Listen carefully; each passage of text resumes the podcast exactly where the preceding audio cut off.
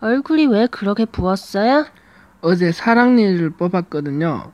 의사 선생님이 일주일 정도 붓는다고 하셨어요. 많이 아프겠어요. 어제까지는 괜찮았어요. 마취가 덜 풀렸었거든요.